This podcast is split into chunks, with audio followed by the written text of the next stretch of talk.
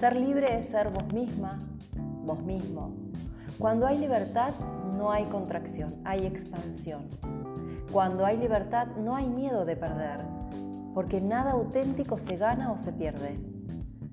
Nada ni nadie puede jamás robarte tu libertad, ni tan siquiera puede tocarla, porque la libertad es el centro mismo de la existencia, es el centro mismo de tu propio ser.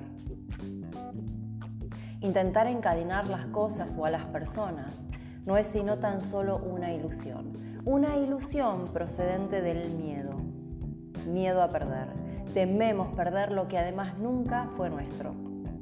Lo que procuramos agarrar ni tan siquiera es tangible. Son solamente nuestros pensamientos y creencias. No soltás a una pareja, a un amigo o a un trabajo que se va. Soltás su pensamiento. Queremos las cosas a nuestra imagen y semejanza. Queremos que las personas cumplan nuestras expectativas e inconscientemente tratamos de manipular los acontecimientos para que así sea. Dirigir, manipular, forzar. Hay mucha tensión en eso, demasiada tensión. En la libertad hay relajación. La libertad es consciente de todo lo que va y viene y jamás intenta agarrarlo. Es consciente de la impermanencia, es consciente de la infinita perfección, consciente de la, eternidad.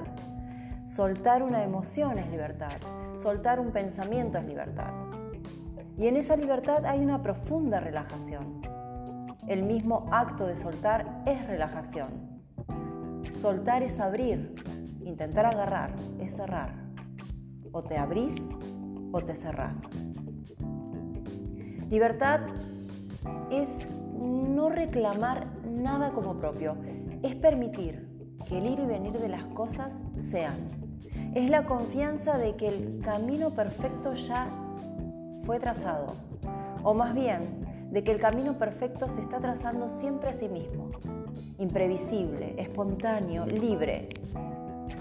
El lugar donde la libertad reside es el lugar más apacible y hermoso que verás brillar en un ser humano, su corazón.